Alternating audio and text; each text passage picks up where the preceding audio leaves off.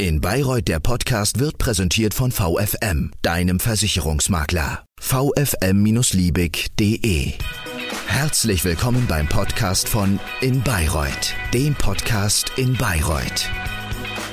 Herzlich willkommen zum In Bayreuth Podcast, der Podcast aus Bayreuth für Bayreuth mit Menschen, die in Bayreuth oder in der Umgebung leben oder dort wirken und sich mit Fragen und Thematiken unserer heutigen Zeit beschäftigen. Ich habe heute zwei Gesprächspartner zu mir ins Studio eingeladen zu einem vermeintlich unpopulären Thema der privaten Altersvorsorge. Ich bin gespannt, ob Sie mir beide gleich vehement widersprechen werden.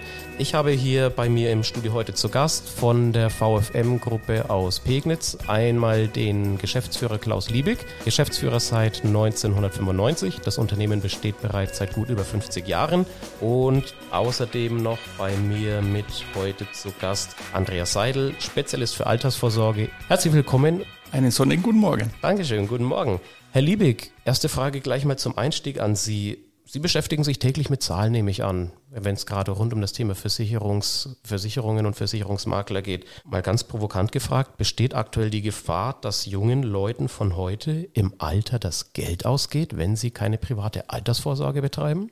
Also es ist tatsächlich so, mein Job sind im Schwerpunkt Zahlen. Ich sage immer flapsig, ich kann nur Versicherung. Und auf die Frage eingehend, Zumindest wird dann das Geld ausgehen, wenn sich die jungen Leute rein auf die gesetzliche Rente verlassen. Ich glaube, das ist soweit angekommen, dass einfach die Notwendigkeit besteht, sich privat auch zu kümmern und auch bereit zu sein, da ein gewisses Budget einzuzahlen. Wenn ich ein paar Eckzahlen nennen darf, dann ist es zum Beispiel mal die durchschnittliche Rente, die zu erwarten ist für heutige Berufseinsteiger. Das kann man relativ fundiert ermitteln. Also man weiß ja schon, wer heute nicht geboren ist sozusagen, also wer wird später Beiträge zahlen können und, und Rente empfangen wollen. Dann wird man in etwa bei 1000 bis 1250 Euro gesetzlicher Rente rauslaufen. Da braucht man nicht groß philosophieren, das wird vermutlich nicht reichen. Auch das Verhältnis der Beitragszahler zu den Rentenempfängern wird sich zwingend ja in den nächsten Jahren verschieben. Aktuell ist es so, dass ungefähr zwei Beitragszahler einen Rentner ernähren, in Anführungszeichen. Das wird sich in den nächsten Jahrzehnten verschieben, sodass quasi ein Erwerbstätiger einen Rentenempfänger zu finanzieren hat. Und spätestens dann weiß man, dass da einfach das Monat relativ lang wird, um davon über die Runden zu kommen. Mhm. Jetzt haben Sie ja gerade auch schon das Thema gesetzliche Rente als einen alternativen Punkt zu unserem Thema heute, zu der privaten Altersvorsorge mit erwähnt.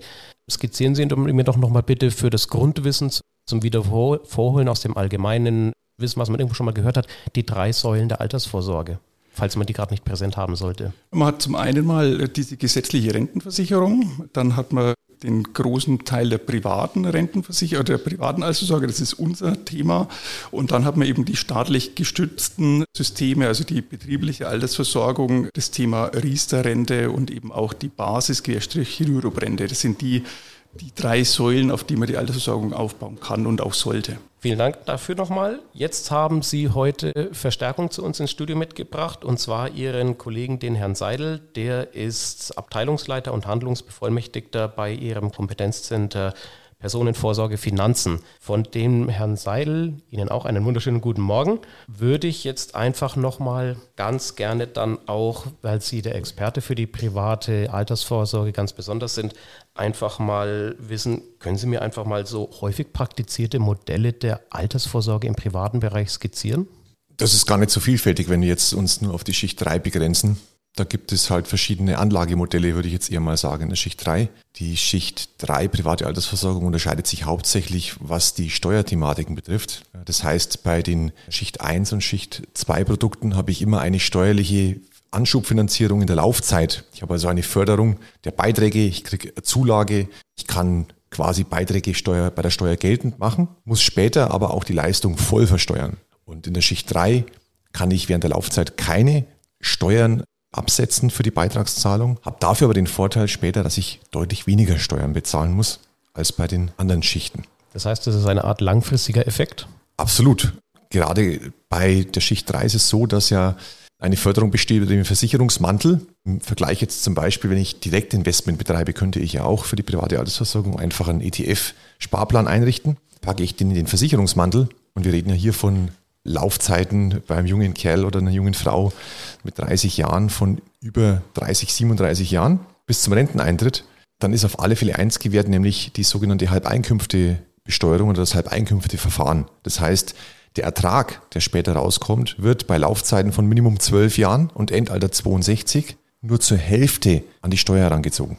Jetzt habe ich ja eingangs schon ein bisschen so versucht, Sie dann bisschen so aus der Reserve zu locken, wenn ich sage, private Altersvorsorge ein uncooles Thema. Jetzt haben Sie schon mal alle beide in einiges mit Zahlenwerk hier unterfüttern können. Ist das uncool, würden Sie sagen, oder ist es nicht spektakulär, aber einfach immens wichtig als Thema? Es ist banal gesagt einfach nicht greifbar ich kaufe mir keine Sache, äh, eine Altersvorsorge zu kaufen. Es wird keiner morgens in der Früh aufwachen und sich denken, Mensch, heute kaufe ich mir aber eine private Altersversorgung. Check, Haken dran. Genau, check, das passiert nicht. Genau deshalb gibt es unseren Berufsstand, der meines Erachtens nach sozialpolitisch eminent wichtig ist, eben genau Leute aufzuklären. Ab dem 27. Lebensjahr kriegt eigentlich jeder Angestellte eine Renteninformation von Rentenversicherung, wo seit über 15 Jahren mindestens schon am Schluss ein Satz drin steht, dass die gesetzliche Altersrente nur eine Grundversorgung darstellt mhm. und zusätzliche Altersversorgung zwingend notwendig ist, um sich den bis dahin erwirtschafteten Lebensstandard aufrechterhalten zu können. Gibt es denn Formen von, unabhängig jetzt von den Schichten, die Schichtmodellen, die Sie jetzt erwähnt haben, der privaten Altersvorsorge, die man ich nehme jetzt mal das vorsichtige Wort in den Mund, empfehlen kann, sei es jetzt, weil die weniger risikobehaftet sind oder weil man sagt, hey, ich nehme mehr Risiko in Kauf, dafür vielleicht auch eine höhere Rendite. Was sagen Sie als Fachmann dazu? Was kann man da an Fonds, an Aktien beispielsweise? Ja, also wir haben ja diese klassischen Produkte, also früher hat man von der Lebensversicherung gesprochen, aber eigentlich sind es jetzt private Rentenversicherungstarife. Die gab es auch lange Zeit als klassische Tarife, aber durch die Niedrigzinszeit, die wir hatten durch die Finanzkrise, sind wir aktuell beim Garantiezins von 0,25 Prozent gelandet.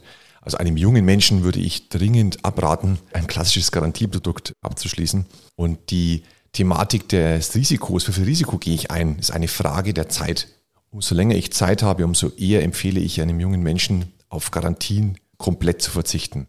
Wenn man zum Beispiel sich ein bisschen beschäftigt mit der Kapitalanlage und Dimensional ist eine amerikanische Kapitalanlagegesellschaft, die nach empirischen Grundsätzen gegründet ist und ihre Fonds nach empirischen Grundsätzen aufbaut. Und die haben die Märkte der letzten 200 Jahre analysiert und eins ist ganz klar, bei einem Zeitraum von 15 Jahren haben weltweit die Märkte ein Verlustrisiko von unter einem Prozent gehabt und andersherum auch Chancen zeugt von guten Renditen. Oder der DAX in Deutschland hat in den letzten 30 Jahren in der schlechtesten Anlegerperiode, also 1.1. bis 31.12. oder 1.2. bis 31.1. Das sind die Perioden in 30 Jahren. In der schlechtesten Periode 5,6 Prozent erreicht, in der besten Periode 9,8. Das heißt, wenn ich eine Anlagezeit von 20, 25 oder 30 Jahren habe, brauche ich keine Garantie, was meine eingezahlten Beiträge betrifft. Wenn Sie jetzt von mehreren Jahrzehnten sprechen, 20, 30 Jahre oder auch mehr, da kommt man doch auch zwangsläufig zum Thema Immobilie, Herr Seidel. Ja, natürlich. Also eine Immobilie ist ja auch eine Altersversorgung, weil ich später eben mir spare, Miete zu zahlen. Wenn sie abbezahlt sein sollte dann. Bestenfalls. Das ist das Ziel eigentlich immer, dass die auch die Banken versuchen ja auch beim Darlehen zu gucken, dass die Vorher abbezahlt ist, weil sie befürchten, dass später durch geringe Renten aus der gesetzlichen Rentenversicherung und zu weniger privater Altersversorgung der Eigentümer sich die Rate nicht mehr leisten kann. Deshalb ist das auch ein Thema, dass man das vorzeitig abzahlt. Ich sage aber immer, das Schlimme bei einer Immobilie alleine sich darauf zu verlassen ist, ich kann mir ja nichts auszahlen später. Ich kann umsonst leben. Aber ich muss ja auch die Immobilie haushalten. Auch in der Rentenphase muss ich mal renovieren. Ich muss was modernisieren. Ich muss die Heizung austauschen. Das ist ja ein ständiger Prozess auch in einem Gebäude oder eine Immobilie. Also für mich ist einfach so, eine Immobilie ist keine alleinige Altersversorgung und schließt sich deshalb nicht mit einer privaten Altersversorgung aus. Beides ist die, die beste Möglichkeit quasi. Wenn ich Immobilienbesitzer bin und privat vorgesorgt habe, dann habe ich sicherlich auch im Alter ein sehr, sehr finanziell unabhängiges Leben. Wenn man jetzt in der eigenen Immobilie drinnen wohnt, nehmen wir mal so das klassische Beispiel, Familie in einem Haus, ist das das Standardmodell noch für Immobilienbesitzer oder kann man auch sagen, es gibt immer mehr Single-Haushalte in Deutschland, dass man auch sagt, vielleicht gibt es Leute, die sich bewusst für ein Single-Leben entschieden haben, dass man sagt, man kauft sich einfach eine Wohnung und vermietet die gleich weiter, auch wenn man gar nicht selbst drinnen wohnt? Das sind jetzt mehrere Fragen auf einmal. Versuch mal das Dickicht etwas aufzulösen. Also generell, ja, ob es jetzt mehr Singles gibt oder nicht, das möchte ich mir gar nicht anmaßen, das zu beurteilen. Es ist sicherlich diese klassische Mehrgenerationenhäuser, die, glaube ich, gibt es vielleicht, wenn überhaupt, noch ganz tief am Land. Ansonsten, denke ich, sterben die aus. Also wenn ich mich jetzt anschaue, also mein Bruder wohnt seit 29 Jahren in Dresden, ich wohne seit drei Jahren in Bad Reichenhall und meine Eltern wohnen in Postbauer Heng. Jetzt bin ich keine 30 mehr, sondern 50. Also bei uns war es schon so, dass die Kinder nicht mehr zu Hause bleiben. Also das Thema Mehrgenerationenhaus ist, ist eigentlich nicht mehr heutzutage erwartbar. Und der Eigentumswunsch ist abhängig von dem, was ich mir leisten kann. Und aktuell haben wir das Problem, dass die Immobilienpreise zwar etwas nach unten gegangen sind, aber leider immer noch zu schwach im Verhältnis zu dem, was ich an Darlehenszinsen aktuell bezahlen muss, wo wir im 10-Jahres-Bereich so um die dreieinhalb bis vier Prozent liegen aktuell. Das heißt, aktuell werden sich die wenigsten, leider die wenigsten überhaupt Immobilie leisten können. Und natürlich kann ich auch als Investment sagen, ich kaufe eine Immobilie, um sie zu vermieten. Auch das ist natürlich ein Investment und eventuell später natürlich auch gehört es dazu, dass ich Einkünfte daraus erziele in der Rente, nämlich durch Mieterträge. Jetzt haben Sie gerade schon gesagt, es kann auch durchaus sein, dass man sich Immobilien nicht leisten kann. Vielleicht will man sie sich auch bewusst nicht leisten.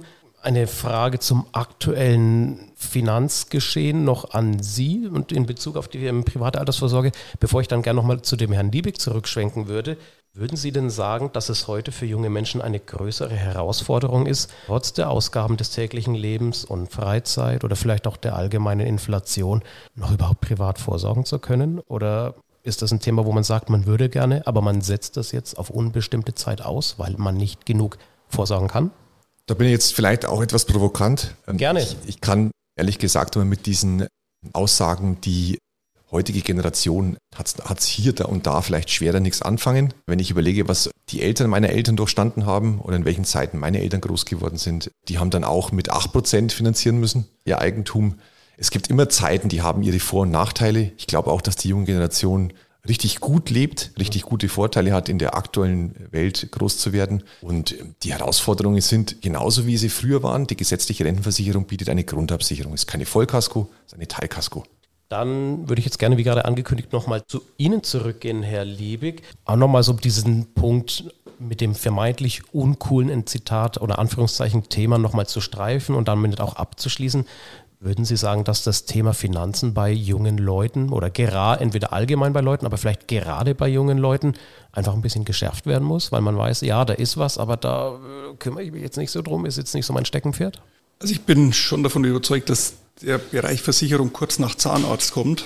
Jeder weiß, dass man regelmäßig sich um seine Zähne kümmern muss. Keiner geht gern hin. Und übertragenen Sinn ist es in unserer Branche eigentlich ähnlich. Unser Job, das ist ja das, was der Andreas Seidel auch ausgeführt hat, ist einfach das Bewusstsein zu schärfen und das alles Entscheidende ist, so früh wie irgend möglich mit dem Thema zu beginnen. Dass man einfach wirklich Beginn der Ausbildung schon zumindest mal einen kleinen Opulus und regelmäßig auf die Seite legt und bei der Gelegenheit eben auch die Förderungen, die es ja immer noch gibt, die wir feststellen, teilweise gar nicht mehr genutzt werden, dass man die einfach wirklich ausnutzt. Da gehört zum einen mal zum die, Ries die Riester-Förderung. Riester ist ja insgesamt eher medial negativ urteilt, aber es gibt ja immer noch die Riester-Förderung, das sind 185 Euro pro Jahr und Nase, die ich nur abholen brauche. Es gibt das Thema Arbeitnehmersparzulage in Verbindung mit äh, vermögenswirksamen Leistungen. Es gibt das Thema Bausparförderung. Es gibt den steuerlichen Ansatz über die Basis Querstrich Rürubrände und diese Bausteine kann ich ja wunderbar in gute Produktlösungen mit einbeziehen.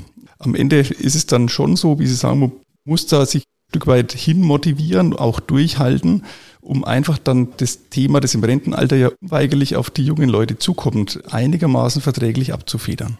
Kann man denn so als jemand, der an das Thema noch etwas unbedarft rangeht oder vielleicht, wenn man dann gerade einfach noch etwas jünger ist und ein bisschen vorsichtig ist, kann man Fehler machen, wenn man sagt, oh, ich habe jetzt habe jetzt ein Vorsorgeprodukt gewählt und ich muss das nach drei, vier oder vielleicht auch nach zehn Jahren revidieren, weil ich merke, entweder war die Rendite einfach nicht für mich zufriedenstellend oder ich habe mich dann ein bisschen vergriffen. Gibt es das?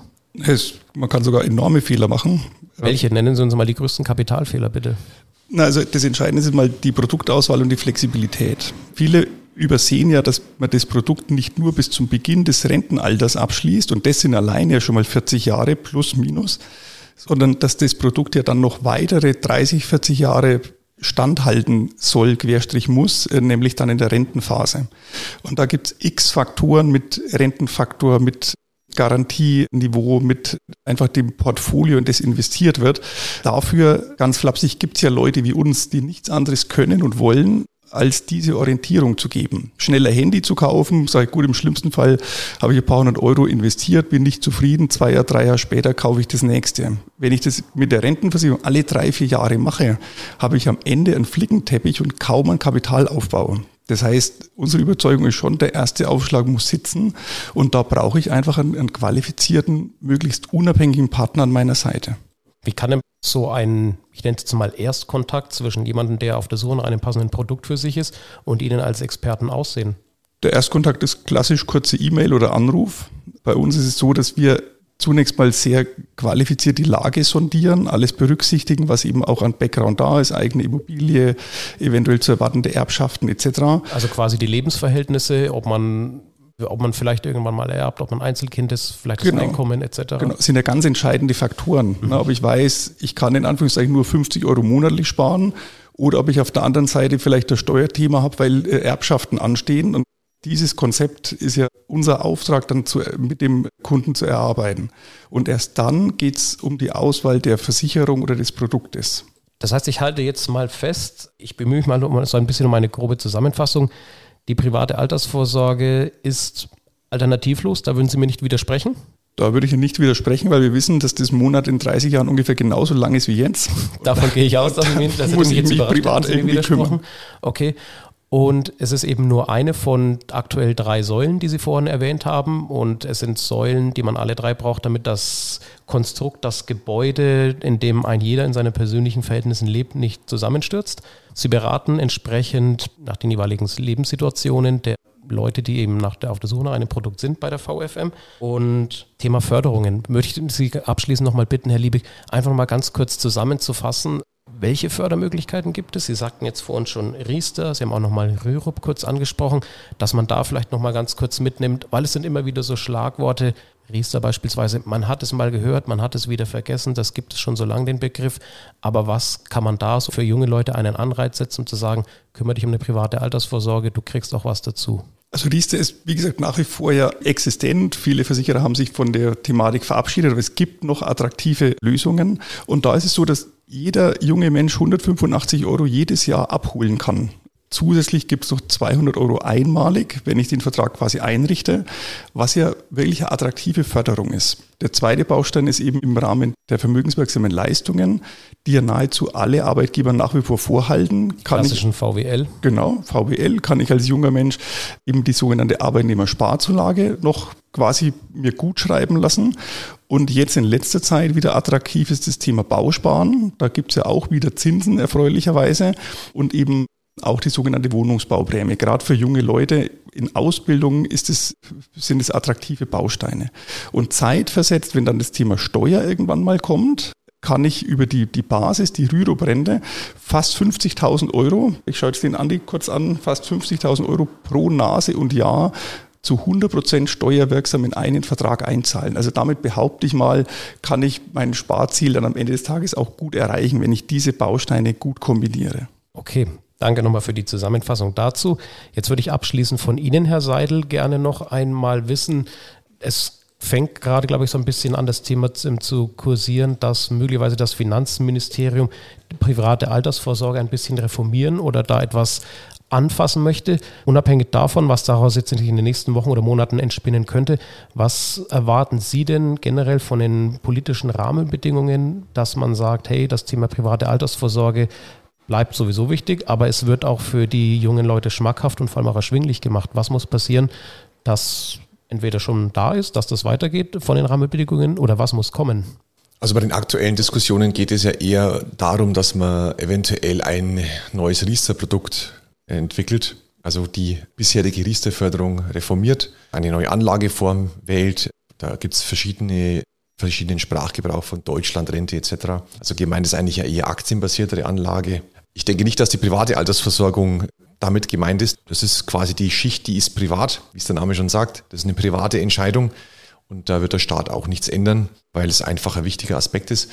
Mir ist am Schluss vielleicht noch ganz wichtig zu sagen, gerade junge Leute, also ich war letztes Jahr mit der Familie in Spanien und war mein Mallorca und haben auf den Flug gewartet in einem Café. Und dann höre ich mit einem Ohr, wenn man in meiner Branche ist, dann ist man halt etwas hellhöriger für solche Themen. Zwei junge Kerls hinter mir, die sich über ihre ETF-Sparpläne unterhalten auf ihrer App. Und da ist mir einfach nur ganz wichtig, auch da zu sagen, dass gerade wenn überlege, den ETF fürs Alter vorzusorgen, dass ich einen Versicherungsbundle drumherum packe, weil ich definitiv profitieren werde und deutlich mehr erreiche als über die reine ETF-Anlage, obwohl der Versicherungsbundle Kosten hat. Klingt komisch, ist aber so. Und ganz kurze Parameter dazu. Das wissen die wenigsten nämlich. Also wenn ich jetzt eine der erfolgreichsten Apps nehme, ich sage jetzt keinen Namen, ich mache keine Schleichwerbung, die die meisten sich downloaden und dann ETF-Sparpläne einrichten. Das suggeriert ja App, kein Vermittler, kein Berater, kostenneutral, ja.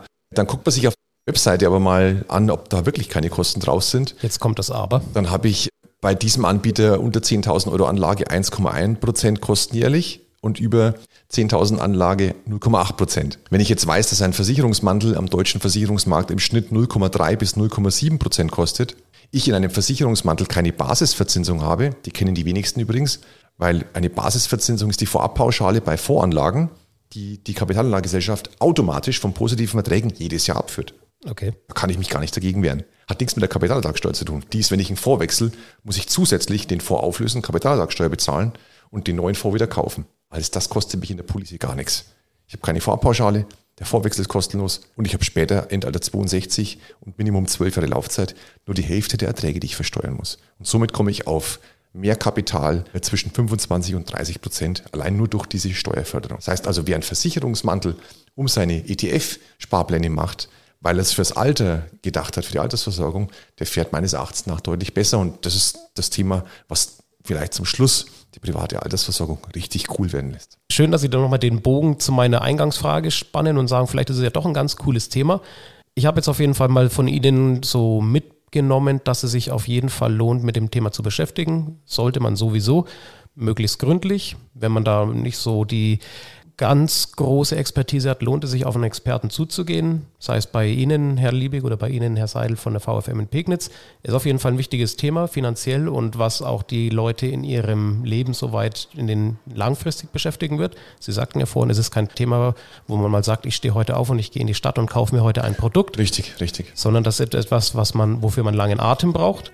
Ich bedanke mich jedenfalls bei Ihnen für Ihren kurzen Atem, für Ihre Zeit, die Sie mir heute zur Verfügung gestellt haben, für unser Thema im Bayreuth Podcast zum Thema private Altersvorsorge. Vielleicht noch ein Aspekt. Sehr gerne. Wegen langfristig, und das suggeriert ja auch so, ich komme da nie mehr ran. Ja? Nein, auch beim Versicherungsmantel, meine Fonds drin gepackt habe, kann ich während der Laufzeit Kapital entnehmen.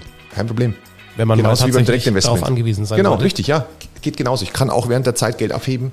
Ich kann zusätzlich einzahlen. Also wie beim Direktinvestment. Es gibt eigentlich, es gibt keinen Nachteil. Es gibt eigentlich gerade für die Altersversorgung nur Vorteile. Dann nehmen wir das jetzt auch noch mit, dass das Kapital nicht dauerhaft über Jahrzehnte gebunden ist und man nicht rankommt, sondern auch es Wege gibt, ranzukommen, wenn man denn rankommen möchte oder muss.